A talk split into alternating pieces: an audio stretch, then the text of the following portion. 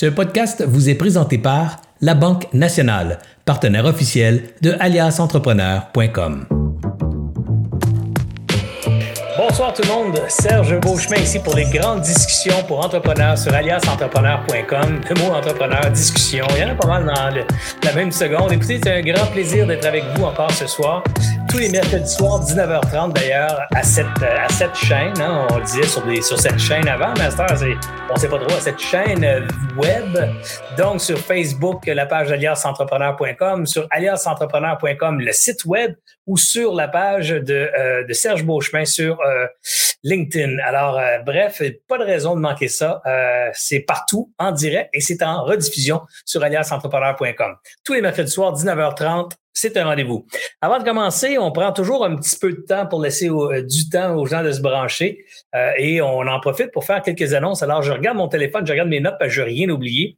D'abord, euh, évidemment, comme à chaque semaine, on commence par vous demander d'aller faire des commentaires, des likes et des partages.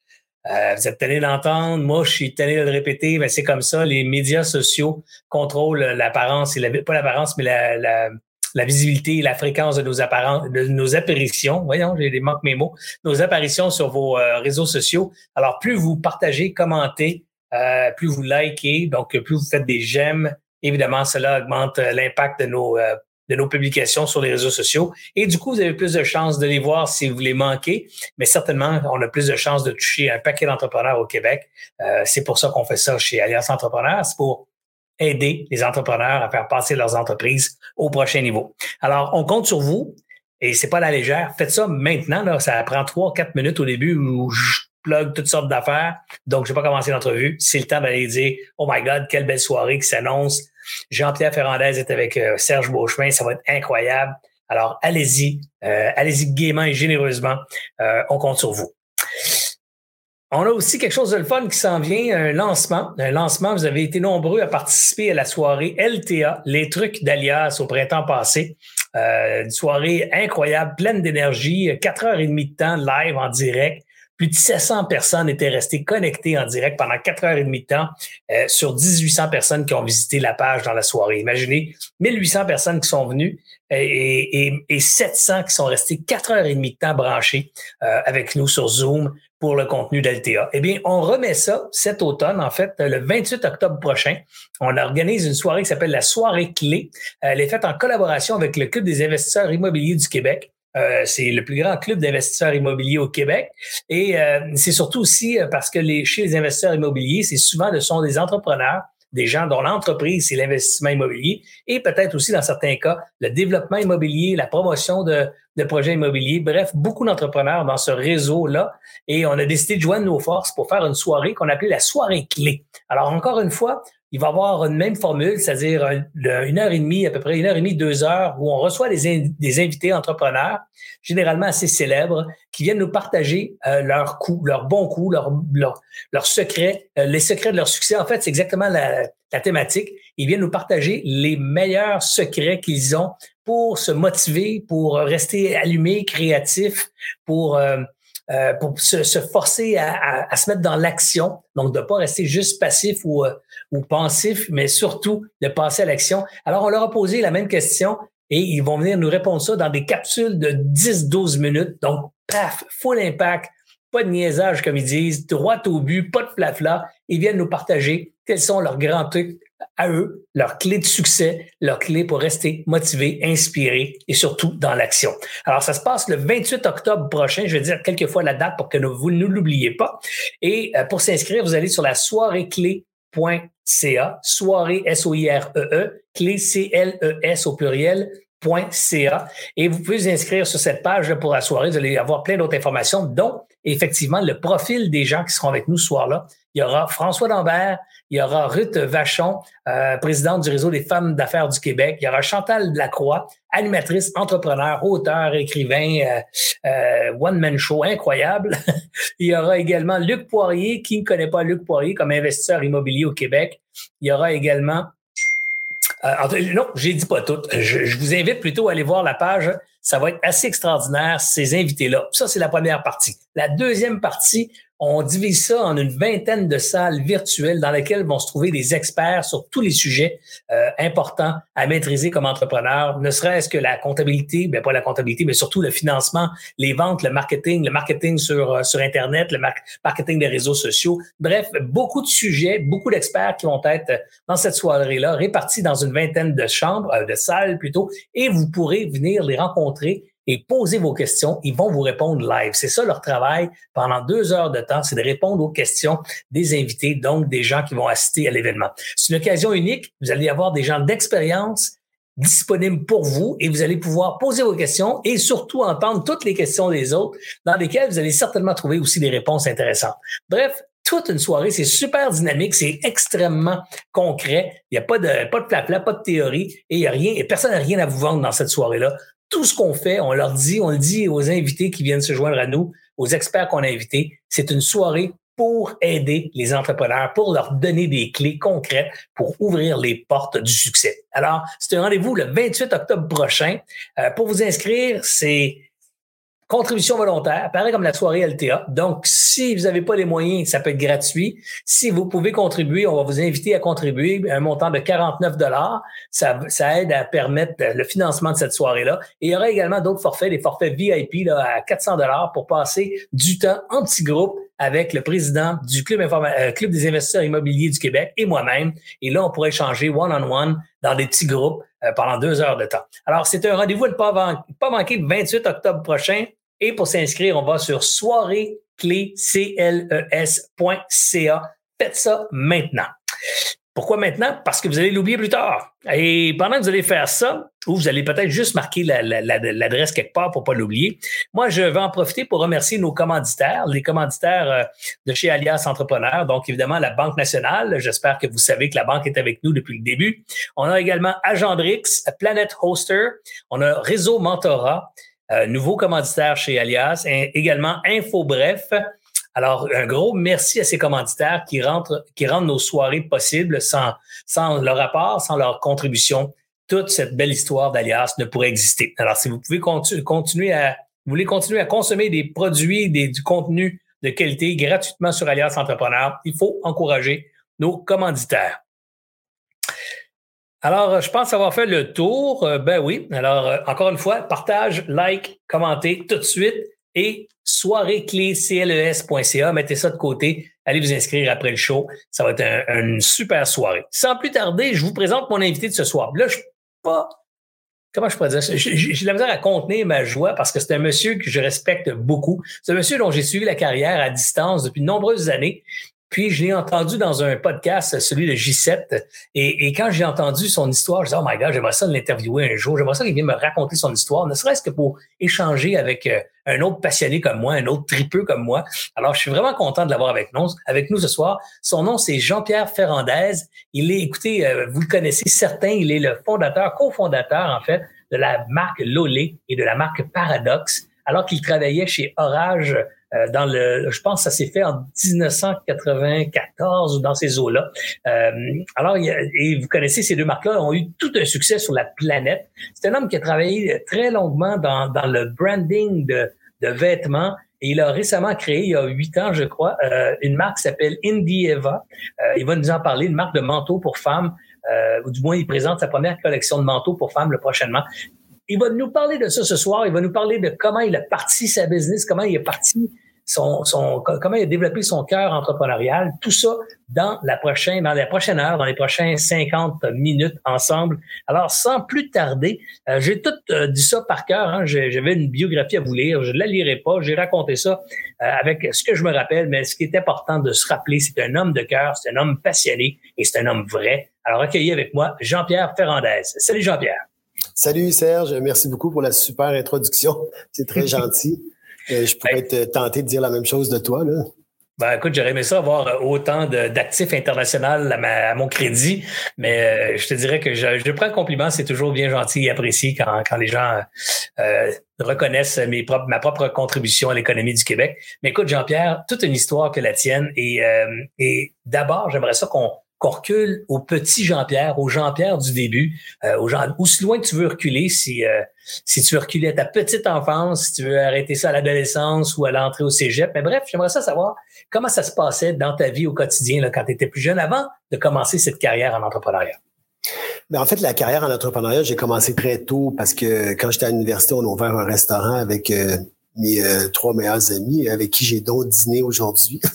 un restaurant ah qui n'a pas été couronné de succès, mais euh, on est tous en affaires depuis ce temps-là. Mais euh, quand j'étais petit, j'étais vraiment intéressé par le vêtement. le quartier Chabanel, je le connaissais.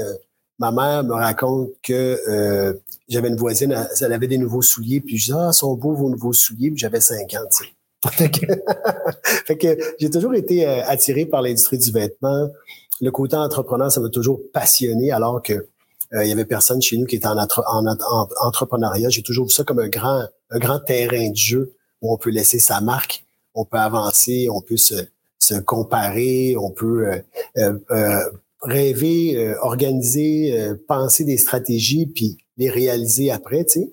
Fait que moi, c'est dans moi, puis je suis chanceux. Parce que je lisais dernièrement le livre de Phil Knight, puis il disait Wait for your calling. Attendez d'être appelé dans quelque chose. Puis il y en a qui ont, ça leur a pris beaucoup de temps avant de savoir qu'est-ce qu'ils allaient faire.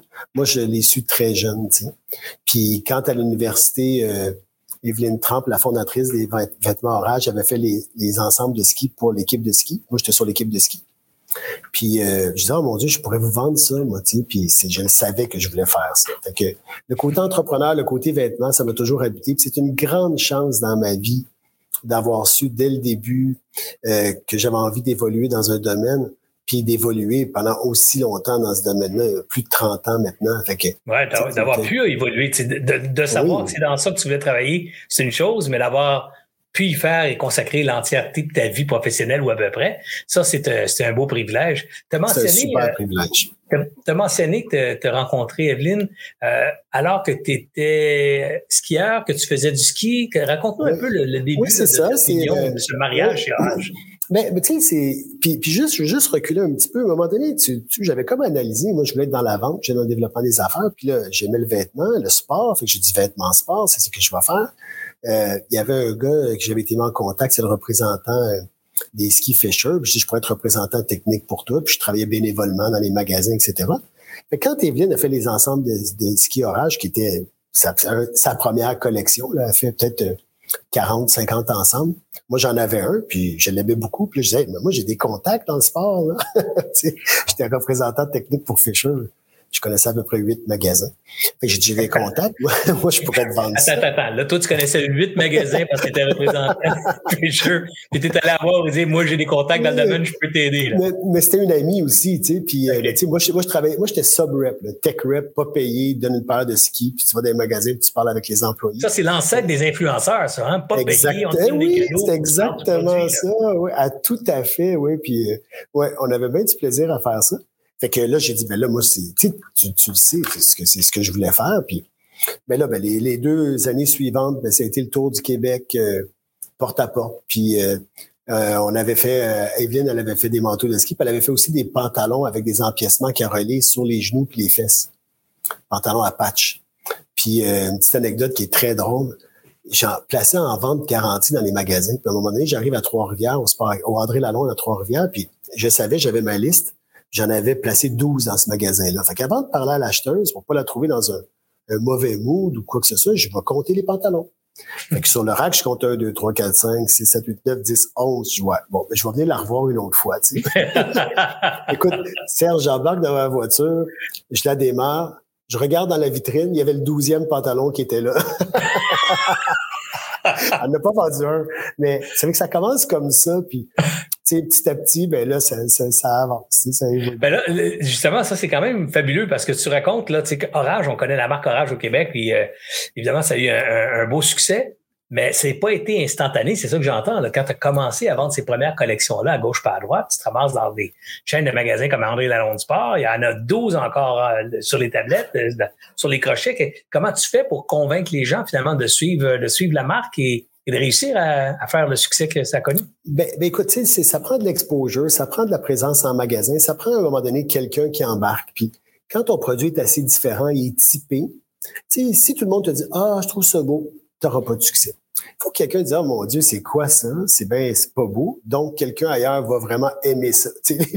Ben, c'est intéressant ce que tu dis. C'est très intéressant ce que tu dis parce qu'effectivement, quand tu vends du vêtement ou quand tu vends des accessoires de mode, tu vends euh, l'unicité du produit, le nouveau look, la nouvelle image, la nouvelle patente parce que les gens veulent pas porter le même la même, la même chemise bleu ciel toute leur vie. Fait qu'ils veulent cette nouvelle chemise avec un petit collet à l'intérieur. Qui, Exactement. un, motif différent, un motif différent là. Bref, c'est toutes ces petites innovations-là dans le look qui font que le produit se démarque, effectivement. Absolument, que c'est reconnaissable aussi. On peut reconnaître et associer la marque. Puis et, éventuellement, ben, ça démarque quelque part. Puis nous, on était chanceux dans le coin de Chicoutimi.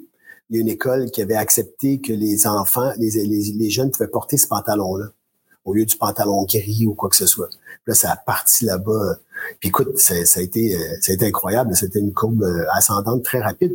Puis en même temps, maintenant, ben, à l'époque, c'était plus euh, tu le vis, mais maintenant, très conscient que quand tu lances un produit, il faut que tu t'attaques aux innovateurs. Après ça, bon, mais il va y avoir les early adopters, on connaît ce, ce cycle-là, la early majority late majority. Puis il faut toujours que tu aies quelque chose dans le pipeline des innovateurs, tu sais, qui, qui vont nourrir. Fait que à ce moment-là, tu n'as pas beaucoup de ventes. Mais si c'est les bonnes personnes qui le portent au bon endroit, ben, tu vas avoir la crédibilité. Puis après, quand ça va aller dans, dans la masse, tu as des grosses ventes. Mais il faut que tu t'assures d'avoir quelque chose qui va retourner au début du cycle.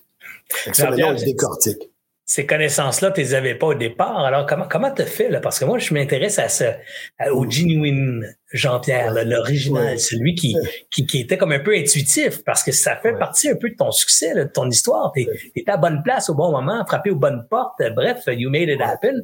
Mais il y a une part d'intuition là-dedans. Là. Tu n'as pas été école euh, en formation de vente d'actifs de sport ou de vêtements de sport. Non, c'est ça. Puis euh, euh, bon, en, administration, économie, mais euh, en Europe, il y a cette formation-là en France vente d'articles ah. Puis ils sont très bons, mais c'est Ce que tu dis, moi, pour moi, c'est apprendre, puis apprendre tranquillement, mais mettre en pratique. Fait que s'il y a une chose que quelqu'un nous écoute ce soir, un, jeune entrepreneur, puis il y a une chose qui, qui entend, qui le touche, puis qui dit ah ça c'est intéressant, ben prends-en pas trois, prends-en une, mais mets-la en pratique. Tu sais, il faut que tu le mettes en pratique. Fait que les cycles de vente, moi, j'avais lu à un moment donné le livre par hasard de 22 Immutable Laws of Branding. All ah, Incroyable. Jack Trout, All Reese. Oui, exactement. Puis écoute, je m'en rappelle, je l'ai lu dans les années 90. Narrow down the category. Réduis la catégorie, puis domine-la, tu sais. Fait que, bon, ça pourrait être euh, quelque chose de base, pour le réduire pour aller plus pointu. Fait que ça, j'ai appris ça, puis je l'ai mis en pratique à partir de ce moment-là, toute ma carrière ça m'a toujours, ça m'a toujours aidé. Le ben, cycle de, C'est un excellent truc euh, déjà que je partage d'ailleurs avec toi parce que j'ai fait la même chose moi aussi quand je suis parti en affaires. Je connaissais pas grand chose dans mon domaine, puis euh, je me suis mis à lire. J'ai dit, euh, il me semble que à l'école c'est ce qu'on fait lire, alors je vais lire. Alors j'ai acheté un livre, un deuxième, puis un troisième. Puis la même pratique, j'essaie de mettre quelque chose en concret que j'avais pogné dans mon bouquin, puis de le mettre dans ma business, puis de l'essayer cette affaire-là. Puis évidemment, il y a des trucs qui marchaient moins bien, mais ceux qui marchaient, ben je les conservais. Et du coup, ben, ça, ça augmente le capital de compétences et de connaissances. Et, et un jour, il y a quelqu'un qui dit T'es chanceux, toi, tu as eu beaucoup de succès en affaires. Puis tu dis Ouais, mais j'ai aussi une part d'un travail là-dedans. Là. Oui, c'est la chance, on se la fait. Hein? Puis euh, c'est surtout, c'est surtout quand on n'a pas de chance, puis quand on a des années plus difficiles, puis on passe à travers, puis on continue à avancer, à un moment donné, le soleil va se lever, puis on va l'avoir la chance. c'est d'être ben, capable de traverser les périodes où il n'y a pas de chance. C'est ça le défi. c'est vrai, c'est tout à fait ça, de traverser les périodes où il n'y en a pas, puis être encore là et avoir la résilience, puis euh, la détermination pour continuer. Jean-Pierre, donc, t'es chez Orage, ça commence à marcher. Chicoutimi ont adopté les pantalons à patch la patente commence à décoller. Comment, décolle ta carrière aussi euh, au sein d'Orage? Parce que je sais que tu te rapproches aussi des fondateurs.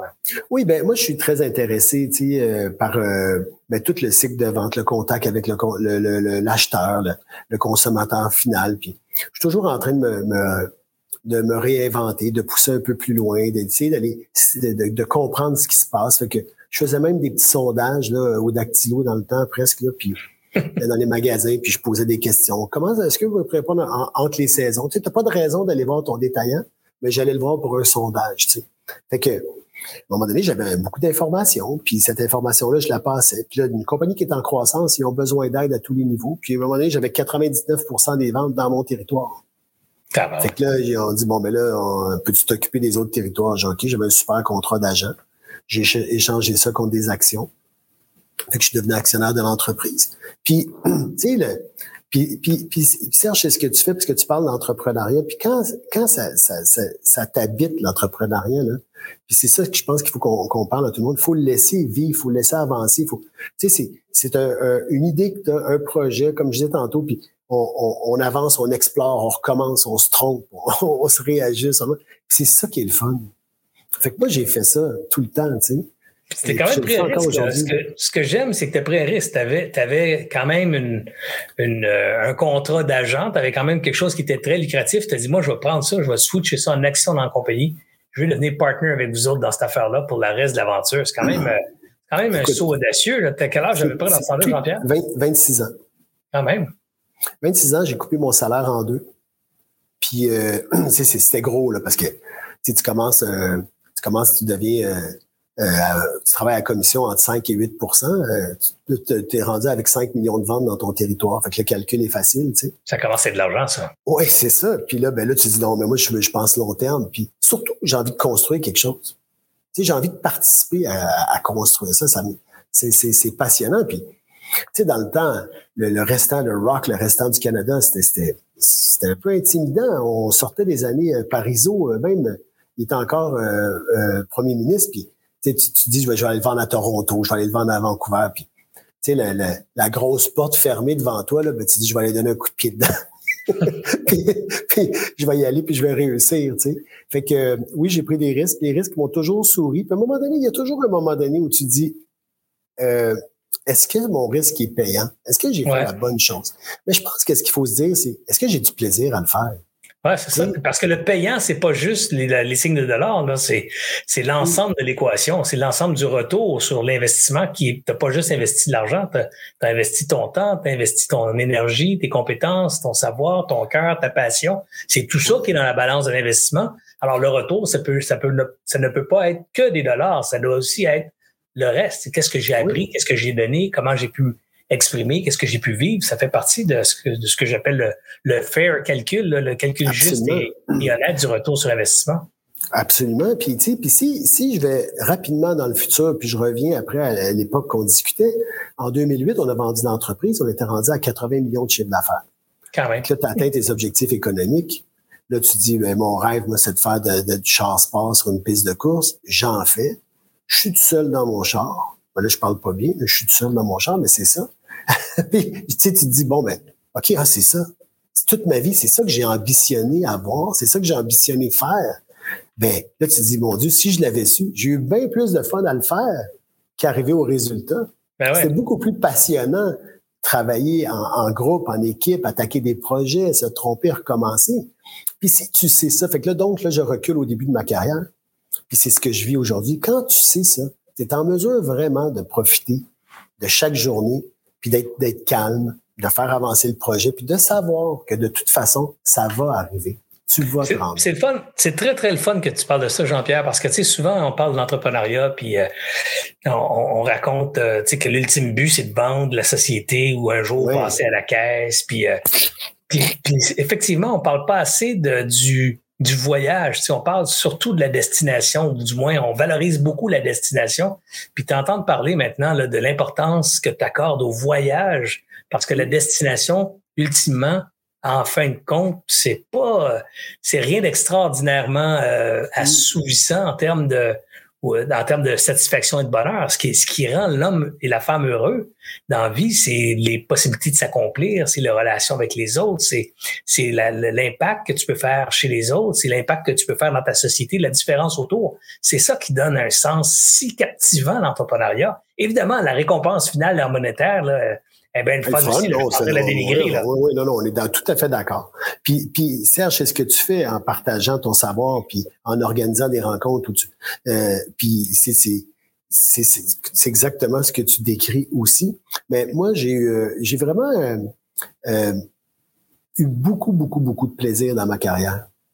Puis si j'avais su que c'était ce, ce, ce, cette journée-là était vraiment en fait la destination, j'en aurais eu encore plus. c'est ça mon message à tout le monde.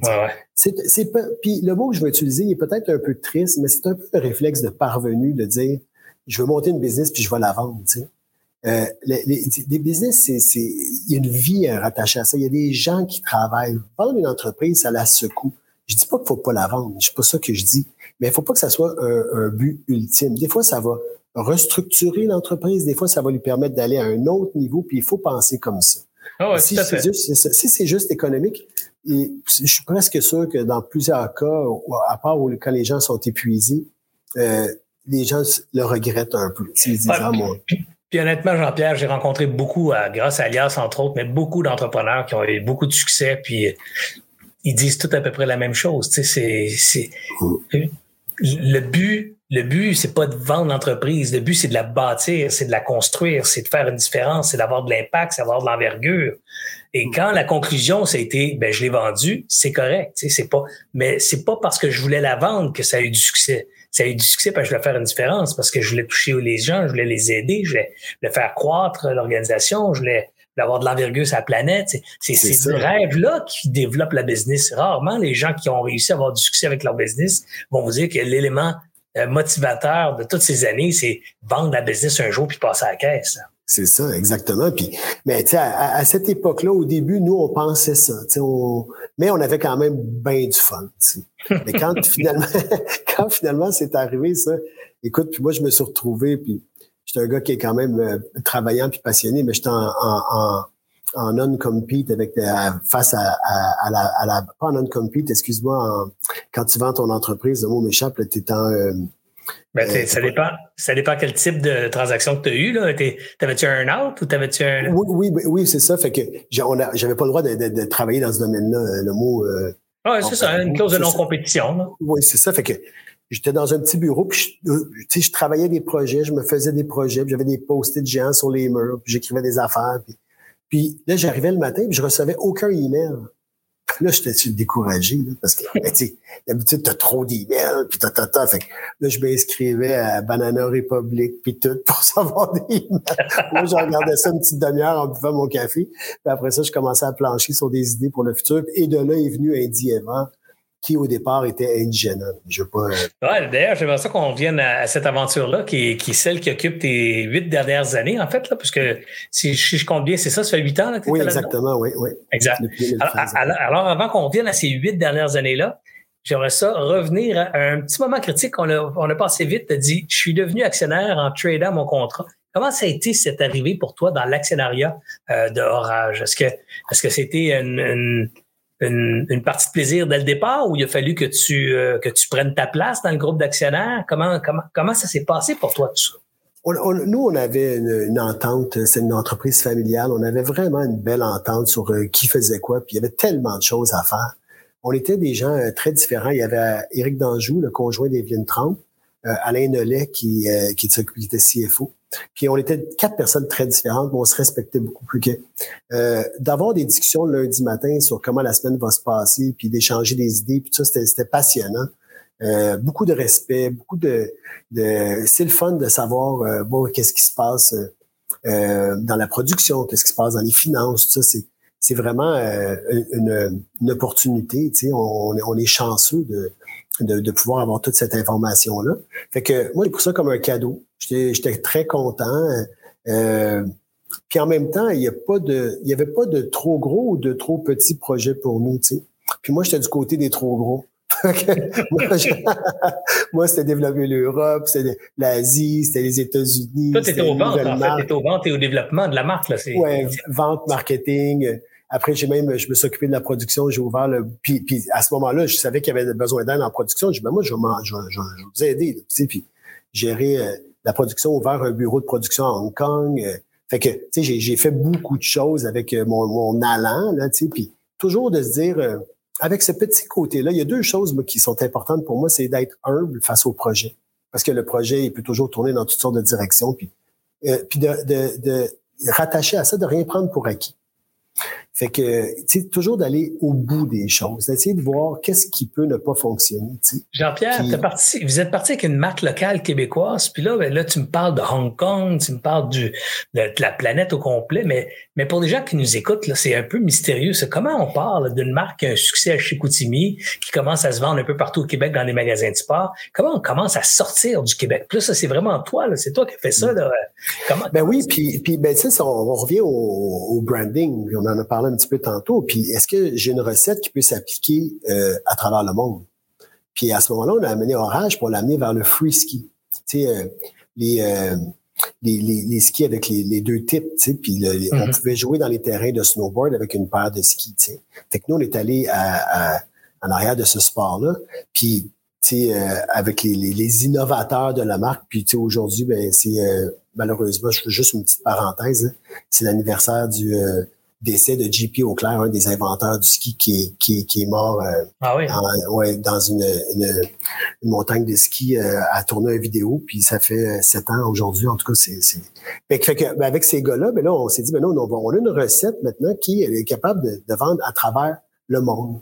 Fait qu'on s'est mis en avant de cette catégorie-là, puis on a dit, bon, on va ouvrir, on va ouvrir les innovateurs, les early adopters de tous les pays qui veulent toucher à cette nouvelle tendance-là. Fait que cette recette-là, on l'avait, on l'avait très, très tight, on avait tous les produits pour ça. Là, ben, tu te promènes puis tu vends ta salade.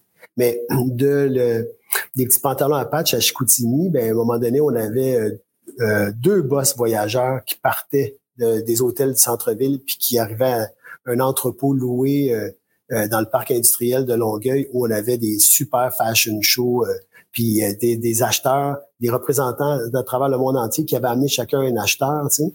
Puis, tu sais, c'était toute une dynamique. Là. On en a mis plein la vue à beaucoup de monde, des salons à Munich, etc. Puis, mais notre recette était innovante. Tu sais, c'était, puis tout allait ensemble. Tu, sais, tu dis, nous, on va, on va couvrir cet aspect-là de l'industrie de cette façon-là, avec le produit, le price point, etc., les livraisons, les ambassadeurs, euh, les, le, tout le, le, le, bagage marketing en arrière, les vidéos, les photos, etc. Fait que ça, on l'a fait très tôt. C'est une recette qui ressemble beaucoup à, celle de Phil Knight aussi avec Nike. J'ai lu ce bouquin-là cet été. Je trouvais ça très intéressant de voir, un, le temps que ça a pris Nike. Hein, des fois, on a l'impression que les succès, c'est overnight. Là, c'est rarement overnight. C'est, j'ai travaillé pendant 15 ans, tout à coup, boum, soudainement, j'ai eu du succès. Là. mais, mais, mais Phil Knight, euh, cette, cette recette d'endosser des athlètes ou d'endosser, dans ton cas ou dans votre cas, vous avez endossé des, des, des sponsors, donc des, des, des mm. innovateurs qui tripaient sur une nouvelle patente et vous avez dit, ben, cette patente-là, on, on met de notre notre espoir là-dessus. Et, et, on a recruté un paquet d'ambassadeurs finalement qui tripaient sur cette patente-là et vous les avez habillés. Donc, ils ont exposé vos marques. C'est un peu ça la recette, là. Exactement. Puis en même temps, ça te prend du respect parce que ces gens-là font vivre l'industrie. Fait qu'il faut que tu sois reconnaissant avec eux. Fait que c'est normal que tu leur donnes un contrat, tu essaies de les faire voyager, tu essaies de les faire euh, aller dans plusieurs événements, les X-Games, faire un film de ski au Japon, etc. Fait que tu collabores avec eux.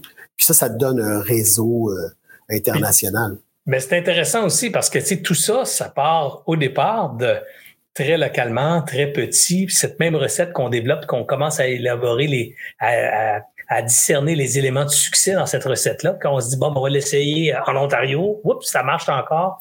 fait deux trois trucs. On va l'essayer à Vancouver. Oh, là, ça marche encore. Deux, trois trucs. Puis boum, finalement, on, l'essaie à, à la, planète au complet. Mais c'est des petits pas qui, de l'extérieur, ont l'air d'être des coups de chance mais de l'intérieur, on voit bien qu'il y a euh, un, trial and error. On essaye, on fait des erreurs, on prend une leçon, on essaye un peu plus, on, on vient, on fait des leçons, on retourne. C'est cet essai-erreur-là, sans, sans arrêt finalement, qui finit par créer la, la tornade. Puis il faut que tu crées un momentum. il faut toujours que tu sois dans l'ascendant. Il faut toujours que ton histoire, elle s'envole tranquillement. C'est ce qui fait à un moment donné aussi que les, les, entreprises dans l'industrie du vêtement, ils ont du momentum, pas un label versus un autre. Il y en a une qui, qui monte, puis il y a l'autre qui descend. Puis il n'y a jamais de neutre. Ça, ça n'existe pas. Ah, je suis content, je vends je vais rester là. Non. Puis mes associés et moi, on avait le pied au plancher. On investissait, on développait des choses, des nouvelles matières, des manteaux. Corduroy euh, qui est traité pour l'imperméabilité, puis tout, on fait un manteau avec ça. Peut-être qu'on n'en vendra pas beaucoup, mais on va impressionner, puis on va faire porter ça un, un au X Game, puis etc. Fait que, fait que nous, on, on, a eu beaucoup de plaisir là-dedans, tu sais. Ben Puis je peux comprendre que c'est une job, en plus, c'est très créatif, hein, l'industrie du vêtement. Donc, c'est des trucs qui se réinventent à toutes les saisons, à toutes les années, des fois deux fois dans la même année, des fois c'est des collections différentes dans les régions euh, différentes aussi. Fait que c'est un milieu extrêmement stimulant créativement parlant. Et là, il est arrivé à un moment donné où, boum, tes associés et toi, vous vous dites, hey, il faut créer une nouvelle marque. Euh, faut, faut faire autre chose. Et là, l'idée Lolé, l'idée euh, l'idée paradoxe arrive. Comment ça arrive, ça, dans, dans votre histoire? Ben, c'est arrivé la même année parce que quand on, on, a fait le changement orage vers le free ski, euh, bon, mais ben, c'était plus plus étroit comme distribution, c'était plus euh, en profondeur dans plusieurs pays, etc. On avait du succès, mais on avait moins de volume. Fait que pour la croissance, on, on pourrait avoir euh, plusieurs labels. Il y a beaucoup de compagnies dans l'industrie du vêtement qui ont plusieurs labels. Puis le marché de la femme était émergent. On arrivait de, des, des, des, vêtements unisexes, etc. Puis on s'est dit, bon, on va faire une collection. Puis le nom Loli, on l'avait pour d'autres choses à ce moment-là. Puis on a fait une petite collection de manteaux. On a passé ce sample set-là à travers le Canada. Puis on a eu des, vraiment des bons résultats avec notre équipe de vente orage. Puis de petit en petit, ça, ça a vraiment grossi rapidement. Et de l'autre côté, moi, je m'étais fait beaucoup copier avec euh, les. on s'était fait copier avec les pantalons à patch. À un moment donné, les pantalons qui été orage, tout le monde en avait. Puis euh, nous, on le vendait 80 dollars dans le temps. Puis il y en a qui le faisaient à 40, à 35, puis etc. Puis à un moment donné, j'étais allé dans un, magasin qui nous copiait. Puis je reviens du magasin, puis je dis euh, à mon ancien associé, le président Éric Danjou, je dis j'ai deux nouvelles, une bonne, une pas bonne. Fait que je dis euh, ce magasin-là nous copie plus. Ça c'est la bonne nouvelle. Ce magasin-là nous copie plus. Ça c'est la mauvaise nouvelle. je veux dire là, fait que, mais j'ai toujours été très sensible à la copie, puis c'est important de se faire copier. Là, je me ouais, dit, euh, imitation is the Best flattery ou comment est-ce que c'est l'imitation, c'est la plus grande des flatteries ou des. Euh? C'est ça, exactement. Puis, fait que là, j'ai, moi, je me suis dit, ben, je vais la créer parce qu'on commençait à vendre des micro-fleeces. Les gens, ils allaient en ski, ils se mettaient un chandail en coton, un col roulé blanc. Je sais pas si tu te rappelles de ça. Ouais, ben ouais. Fait que là, ouais, fait que là, on a commencé à faire des, des, des, des sous-vêtements en micro-fleece. Fait que je dis, avant que ça aille trop vite dans le marché et qu'on se fasse copier, on va se copier nous-mêmes. Fait que j'appelle chez Costco, je prends un rendez-vous. Bonjour, Jean-Pierre Ferrandez, Orange. J'aimerais ça avoir un rendez-vous. J'ai le rendez-vous en cinq minutes. J'arrive là-bas, mais je veux pas leur vendre du orage. là, je sors de ma boîte, c'est pas du orage. Fait que là, je dis, écoutez, vous avez tellement en vente que vous voudrez même plus d'orage parce que, tu sais, c'est un, produit qui est exceptionnel. Mais pour 80 dollars en boutique spécialisée, Costco, on était arrivé avec un produit à 22,50, tu sais. Puis là, puis ça, ça s'est fait rapidement aussi. Pour le, ça, c'est la marque Paradox, c'est ça? Hein? La marque Paradox, c'est ça. Ça, ça a été vendu dans les Costco à travers le monde. On est monté à 1,5 million d'unités. Puis ça, ça a donné beaucoup de, d'essence dans le réservoir pour les autres projets. Là, tu sais. Fait que ça, c'est là, moi, je trouve ça, c'est un coup de génie, puis c'est pour ça que je voulais que t'en parles, parce que je savais un peu l'histoire paradoxe, mais en fait, ce que tu dis, c'est au lieu que quelqu'un d'autre me copie mes, mes, ma marque, ma marque phare, euh, dans, dans le cas ici, c'est Orage, ben, je vais me copier moi-même. Je vais mettre un nouveau nom, je vais prendre un autre canal de distribution, puis je vais m'attaquer moi-même avec une marque qui copie mon modèle. Alors, si tu veux l'original, je te le vends. Si tu veux la copie, je te le vends aussi, en fait. C'est ça le génie de l'affaire. Oui, puis tu as raison que c'est un coup de génie. Puis malheureusement, euh, aussi rapidement, parce que ça, ça s'est fait, ça s'est développé en deux mois, avec autant de succès, j'ai pas réussi à en refaire un autre comme ça encore. ah, ben ça, c'est le, ça, c'est le grand, le grand mystère de l'entrepreneuriat. Hein. Je suis sûr que tu as dû faire poser 400 000 fois dans ta vie, si c'est pas plus, c'est quoi la recette pour avoir du succès en affaires? Puis euh, on aimerait ça pouvoir écrire la recette, la vendre, la donner à quelqu'un. Ben moi, je te dirais, c'est ça, euh, détache ta chemise, roule tes manches, puis euh, travaille, ça va fonctionner. Ouais, c'est ça. Ouais. Mais, des fois, il y a des gens qui ont les manches roulées, qui travaillent toute leur vie, puis qui connaissent pas le succès que tu as connu, ni toi, ni moi, en fait. Alors, oui, c'est vrai. Malheureusement, il y a du travail, mais il y a quelque chose. Il y a, il y a, moi, j'appelle ça, il y a le facteur chance. Hein. Je joue au poker. Euh, je sais pas si tu joues au poker, jean françois Bon.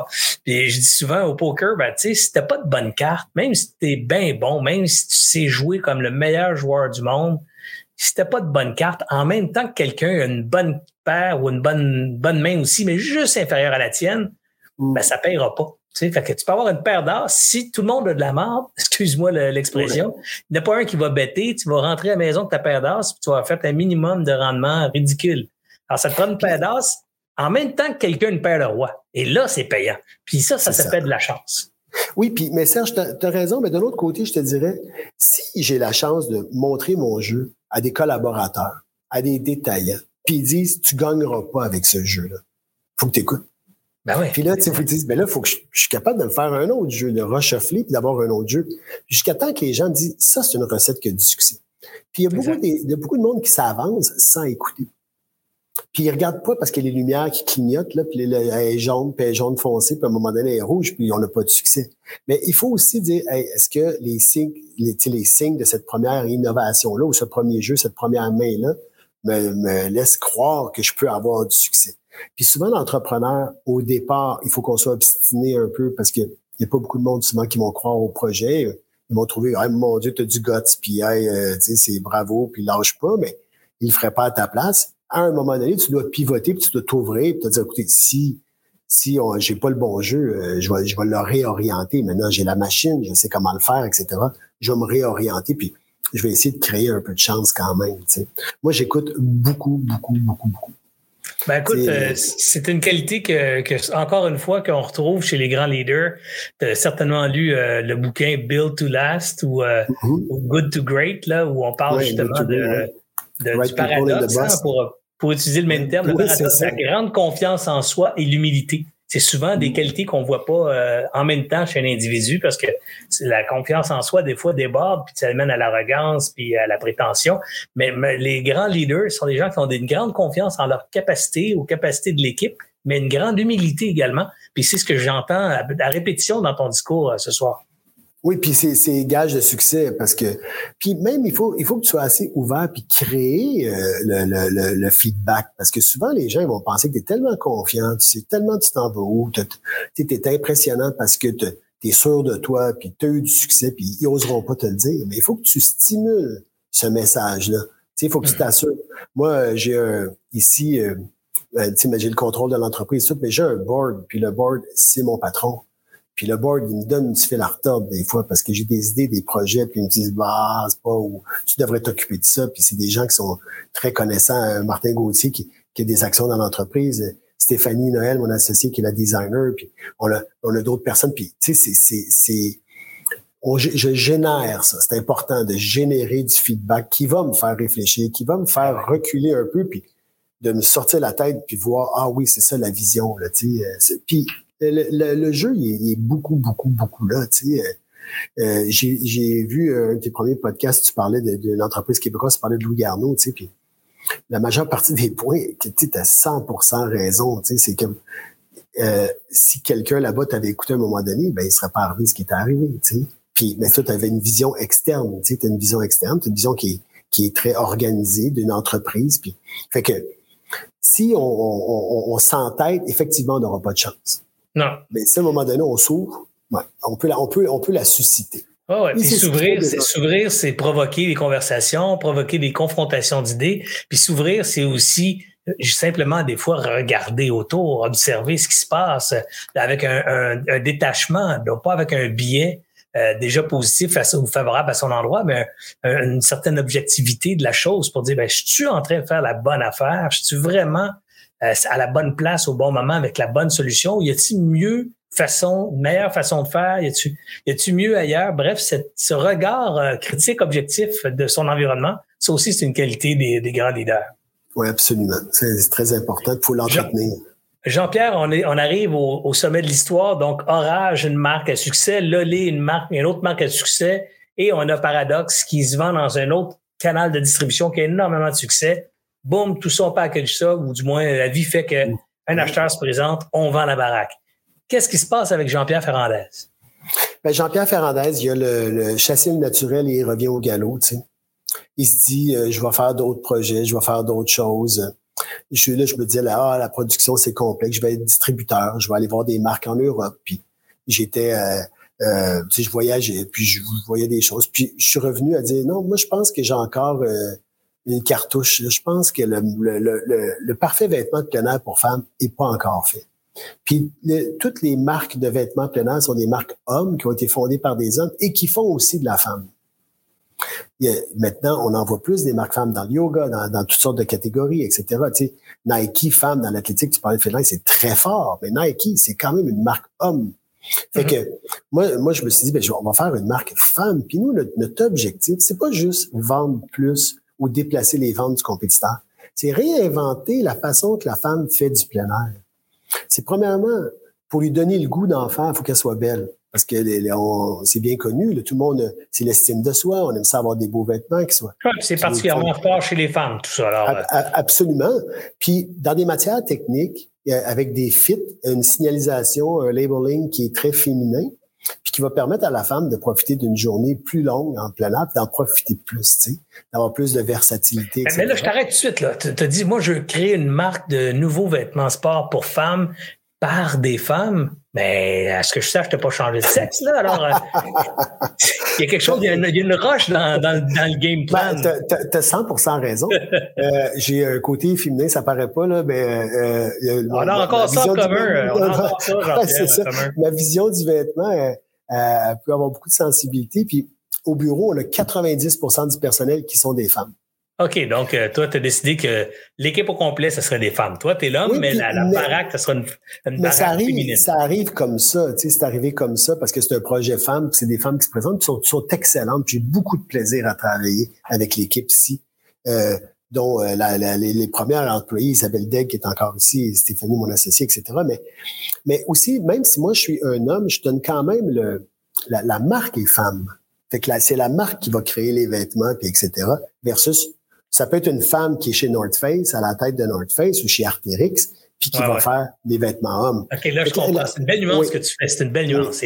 La marque est, féminine. Alors, c'est pas, pas l'individu derrière la marque, mais vraiment la marque est féminine à la base. C'est cette marque-là qui donne naissance au produit. Absolument. Puis elle peut aller plus en plus euh, en, profondeur, puis elle peut être plus. Euh, tu sais, de nos jours, on voit, je sais pas combien de milliers de messages marketing par jour. Combien il y en a qui nous touchent, tu sais. Mm. Puis si ta, marque a été tirée, puis tu fais toutes sortes de choses, les gens comprendront pas. Il faut que tu le comprennes en trois secondes, tu sais.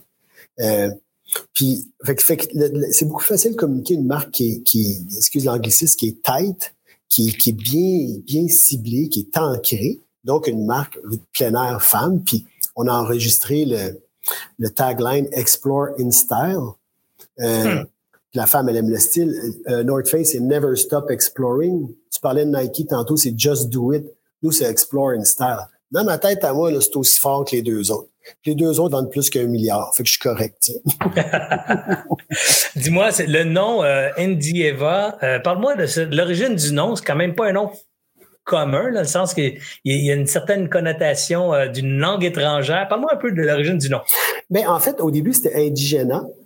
Parce que indigénat, c'est euh, indigène, tu sais. Euh, puis c'était les, les, les, euh, femmes indigènes, puis c'était les premiers ben, qui ont, personnes qui ont vécu dehors. Fait que c'est les, les, les, ancêtres du plein air, parce qu'ils vivaient dehors. Puis quand tu vois aussi la façon que les tribus indigènes, ça, s'habillent, c'est toujours magnifique. Fait que l'importance qu'ils mettaient aux vêtements versus le budget disponible est très grand, tu sais. Puis beaucoup de mhm. fierté, puis c'est beau. Puis beaucoup de parure. Ah, ah oui, très inspirant, tu sais. Mais les choses étant ce qu'elles sont, euh, le, concept d'appropriation culturelle, c'était pas à nous de le faire. Ça aurait été à des personnes euh, indigènes, natives, de, de natives, de, de, faire une marque comme ça qui, qui met en valeur un peu.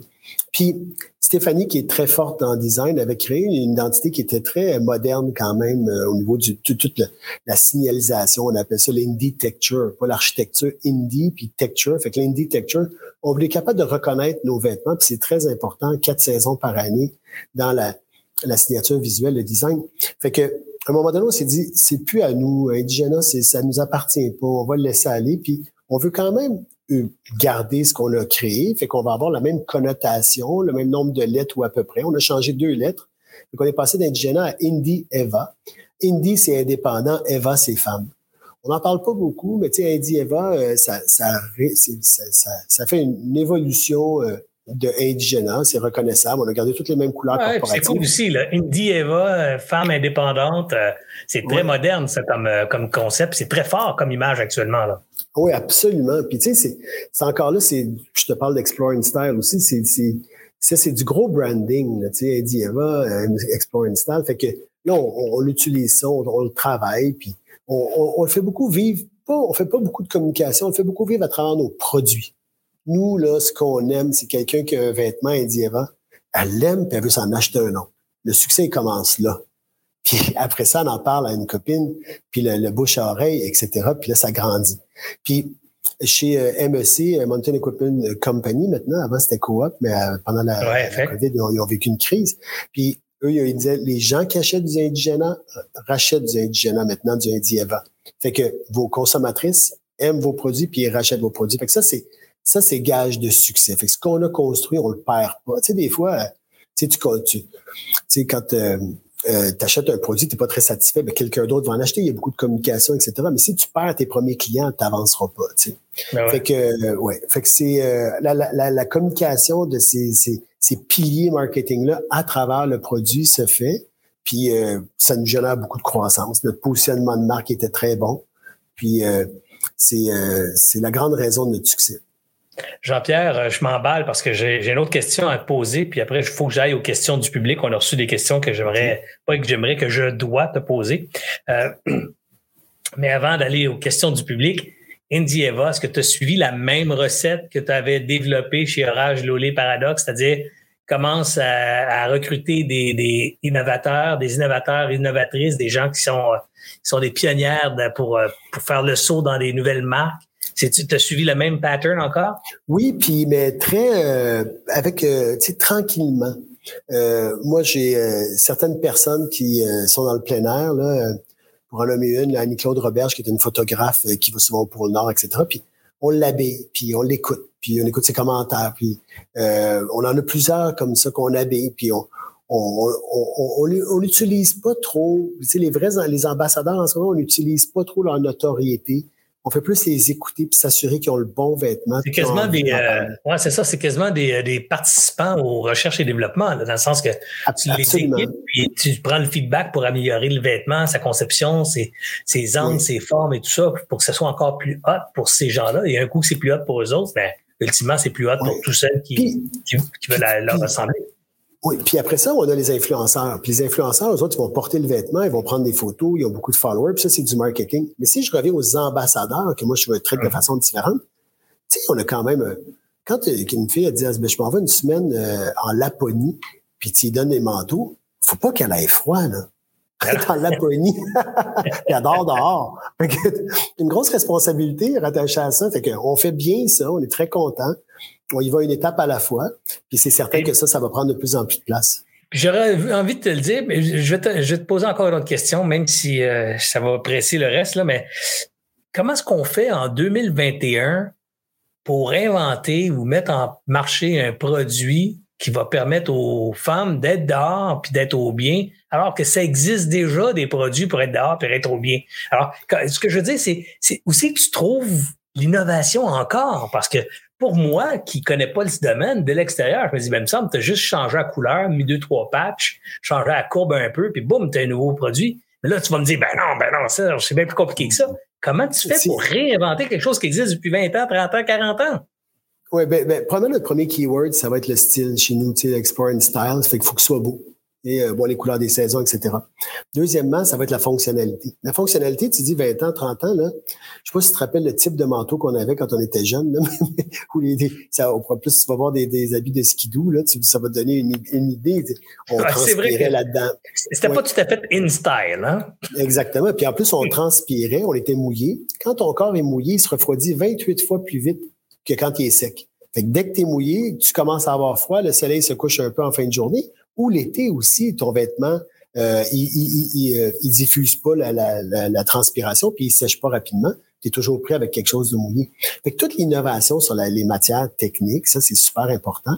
Là, on parle aussi de développement durable. Comment je le fais, ce produit-là? Là, comment je vais permettre à la personne d'avoir le bon vêtement qui est développé dans des conditions euh, euh exceptionnelles puis qui répondent à ses standards? Ça, c'est un autre enjeu. Et je relance des, des collections tout le temps.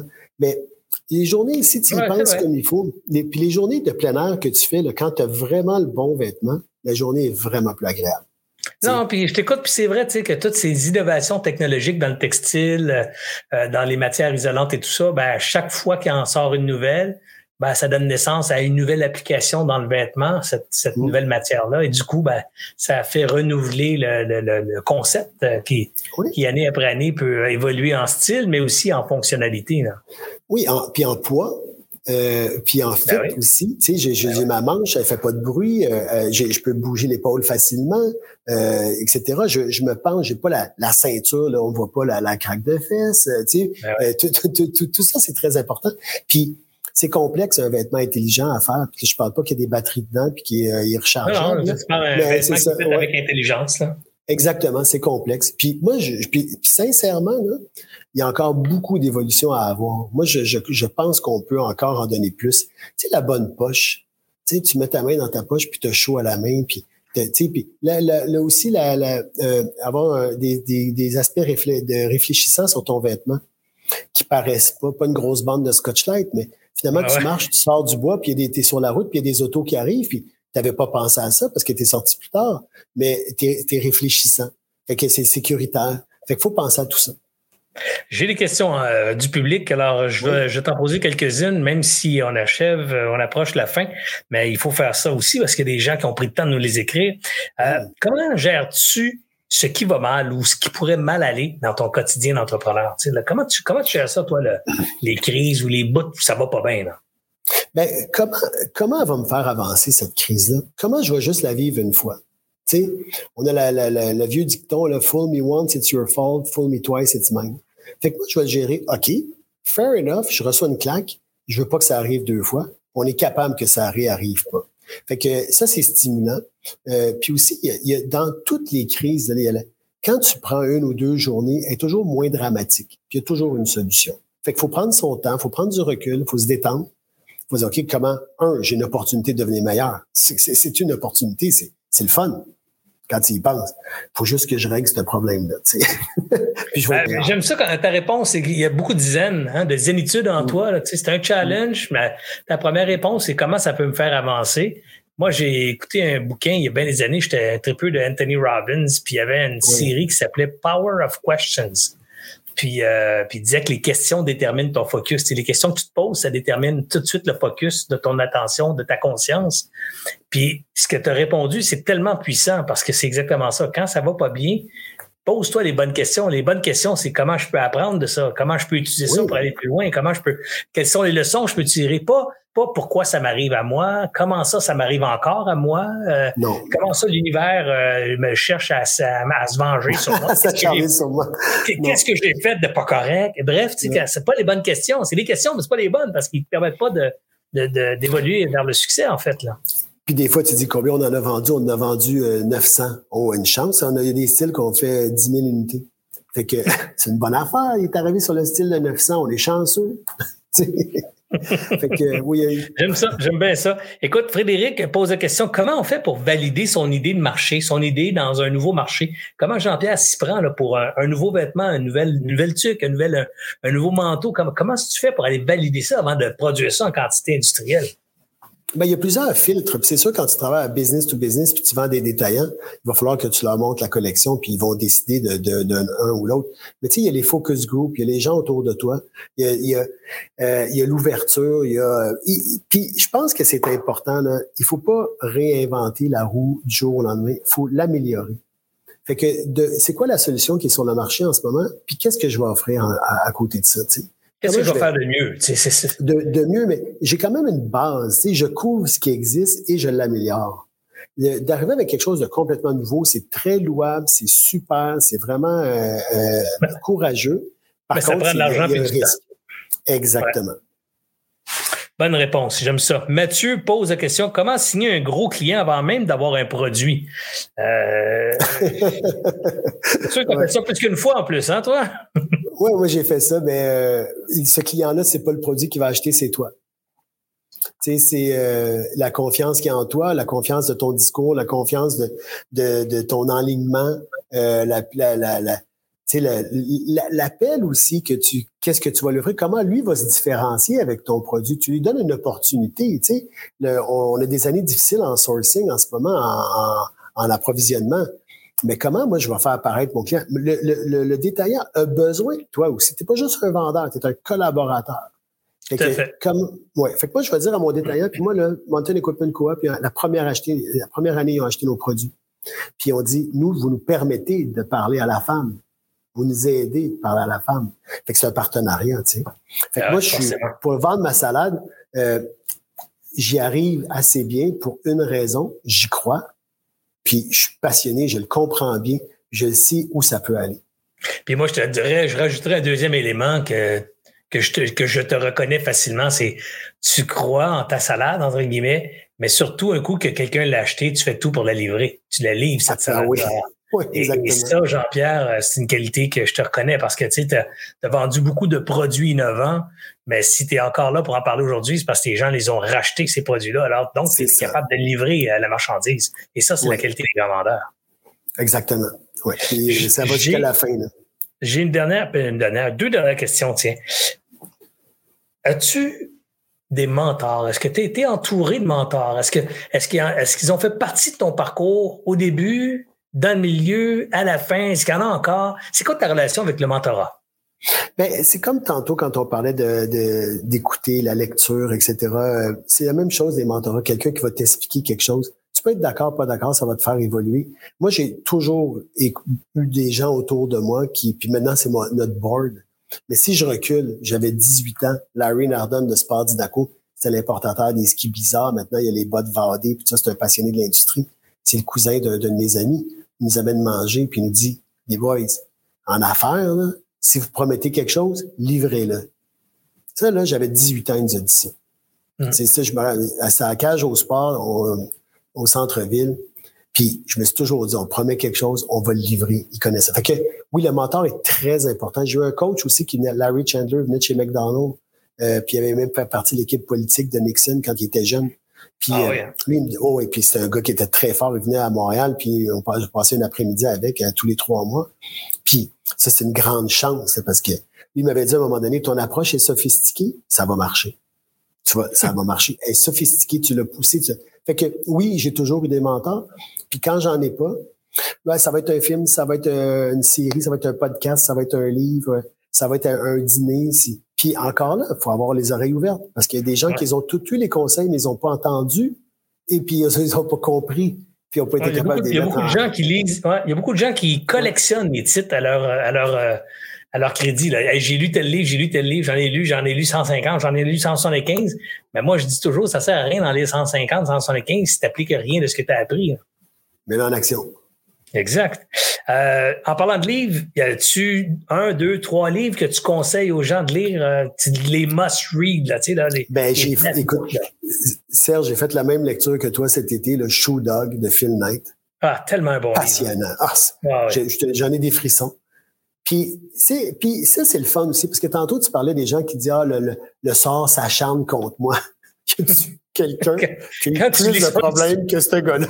Quand tu lis son histoire, tu dis, oh mon Dieu, qu'il l'a pas eu facile. Et pourtant, résilient, tout résilient son livre. Absolument, puis c'est extraordinaire. Puis lui aussi, il dit la même chose. Il retournerait dans, euh, dans les problèmes du jour qu'il a vécu, qu'il trouvait difficile n'importe quand parce qu'il a tellement été passionné. L'autre livre pour l'industrie du plein air, puis on parle de développement durable, c'est important, c'est Let My People Go Surfing de Yvon Chouinard. Okay. C'est euh, le fondateur de Patagonia qui a euh, quitté le Québec il y avait cinq ans, euh, puis qui était un, gars de plein air euh, d'escalade, etc. Puis il a commencé avec de l'équipement, puis est allé vers le vêtement. C'est un gars qui fait tout pour bien faire les choses, pour l'environnement, qui, qui réinvestissent, qui, qui réfléchissent, qui ils sont vraiment ils feront rien qui va qui va qui va polluer la planète ou etc. Bien entendu, ils vont même refuser. Oh, oui, puis c'est une marque exceptionnelle, puis que au-dessus d'un milliard de dollars encore, puis qu'un niveau de, d'amour, c'est la marque aimée numéro un. Là. Les gens sont passionnés par cette marque. Partout dans le monde, partout dans le monde. Absolument. Puis je te dirais pas que c'est les plus beaux vêtements, hein, mais c'est une marque qui est respectée. ben c'est un peu comme Volvo. C'était pas nécessairement la plus belle voiture, mais on aimait beaucoup l'aspect sécurité qu'elle a avec la marque. Patagonia, j'ai l'impression qu'on aime beaucoup ce qui est l'aspect fonction, euh, performance dans la fonction de cette marque-là. J'en ai eu cinq Volvo. Écoute, j'aurais passé la soirée jaser avec toi, Jean-Pierre. Puis d'ailleurs, euh, je vais certainement t'inviter à revenir nous voir chez Alias. Puis aussi, dans d'autres projets, tu sais peut-être que je préside AQC Capital, un fonds d'investissement en start-up innovantes au Québec, aux ambitions. Je dis toujours, on investit dans les entreprises innovantes aux ambitions démesurées. Alors, ah, c'est fantastique, ça. Nous, ce qu'on veut, c'est des gens qui, qui voient la planète comme marché potentiel. Et dans ce business-là, j'ai parfois des projets d'investissement dans ton field, dans, dans ton terroir d'expertise à ben, toi. Et j'aimerais ça qu'on puisse en parler ensemble. Ça va faire plaisir de collaborer. Puis, tu sais, félicitations pour ce que tu fais. C'est exceptionnel. Puis, peut-être ce soir, on a inspiré euh, euh, des, des futurs entrepreneurs ou des entrepreneurs qu'on les a peut-être enlignés un peu. Puis, c'est une belle communauté. Puis, on est chanceux d'avoir ces outils-là au Québec. Puis, toi, t'es un dessus qui fait, qui, qui, qui active euh, cette, cette synergie-là. Fait que toutes mes félicitations. Puis, ça va me faire plaisir de collaborer à n'importe quoi. Ben, t'es bien gentil, Jean-Pierre, puis euh, sache que sans les Jean-Pierre comme toi qui viennent me voir les mercredis soirs, euh, je répéterai la même histoire. J'en ai juste une, moi. Fait, je répéterai la même affaire mercredi après mercredi. les gens finiraient par s'ennuyer. Alors, merci d'avoir accepté mon invitation ce soir. C'était euh, un beau geste de générosité, puis de, d'humilité, de, transparence, et définitivement un discours très inspirant. En tout cas, moi, ça m'inspire beaucoup. je, je t'avais déjà entendu, je t'entends une deuxième fois, puis ce soir, j'ai encore appris d'autres choses et, euh, et, j'ai encore reconnu euh, la grande humilité qui t'habite. Alors, euh, un grand honneur pour moi de t'avoir rencontré. Ouais, merci beaucoup, c'est très gentil. Alors, quant à vous à la maison, j'espère que vous avez apprécié autant que moi cette entrevue ce soir. Si c'est une découverte pour vous, alors tant mieux. Vous connaissez maintenant une nouvelle personnalité du Québec qui a fait des grandes choses et qui va en faire encore parce que vous l'avez entendu, il n'a pas fini. il a encore envie de créer, encore envie de, de faire sa marque pour pas faire de jeu de mots avec ses grandes compétences en branding. Écoutez, Jean-Pierre Fernandez euh, était mon invité ce soir, mercredi prochain, même heure, 19h30, toujours sur la chaîne de votre, de votre choix, Facebook, LinkedIn, ou direct sur le site web aliasentrepreneur.com. Je reçois un autre passionné, un gars que j'adore, Didier Gombert, fondateur d'une boîte qui s'appelle Objectif Lune. Et Objectif Lune, pour ceux qui connaissent Tintin, vous avez fait un, vous avez fait un lien avec le titre. Alors, il y a une relation quelque part avec Tintin, mais beaucoup plus impressionnant, c'est pas la relation avec Tintin, c'est le fait que cette business-là a des bureaux partout sur la planète. Euh, cette entreprise-là, c'est une entreprise en haute technologie, développe des logiciels pour l'impression. Vous allez voir, c'est complètement flyé ce qu'il fait. Et tout ça est parti par un programmeur informatique ici à Montréal qui développait des trucs euh, tout seul, puis d'un truc à un autre truc, lead à une autre affaire, puis boum, boum, boum, boule de neige. Aujourd'hui, une entreprise euh, internationale de grande taille. Didier Gombert, Objectif Lune, mercredi soir prochain, 19h30. C'est un rendez-vous à ne pas manquer. Encore une fois, merci d'avoir été là. Si vous avez aimé ça, partagez, partagez s'il vous plaît à vos amis, commentez, faites des likes. C'est notre paye, c'est avec ça qu'on peut, euh, on peut continuer à travailler euh, et à créer des bons contenus pour vous. Merci encore, bonne fin de soirée et à la semaine prochaine.